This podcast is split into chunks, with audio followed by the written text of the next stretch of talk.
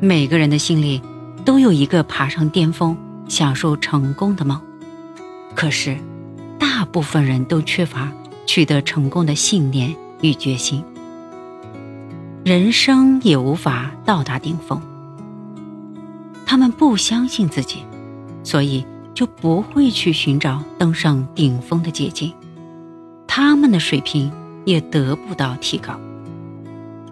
当然，一小部分人会坚信自己能够达到人生顶峰，他们时刻警告自己：“我一定会登上人生顶峰。”因此，他们认真对待每一项工作，凭借自己的努力去达到目标。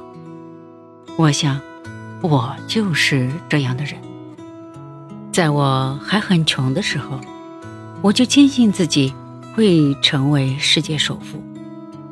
强大的信念激励我，千方百计地想出种种可行的计划、方案、手段、技巧，一步步建立起我的石油王国。我不相信失败一定是成功之母，我坚信信念一定是成功之父。失败是一种习惯，胜利也一样。想要成功，就必须获取持久性的胜利。一时的胜利对我来说毫无意义，我要的是持久的胜利。只有持久的胜利，才能让我变成强者。信念是我成功的原动力。所有伟大的事业、书籍、剧本，以及科学创新背后的动力，都是人们相信会有伟大的结果。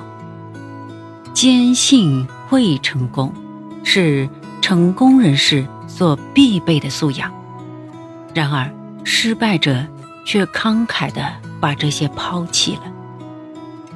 我曾跟那些生意场上的失败者交谈。从他们的口中，我听过太多失败的理由和借口。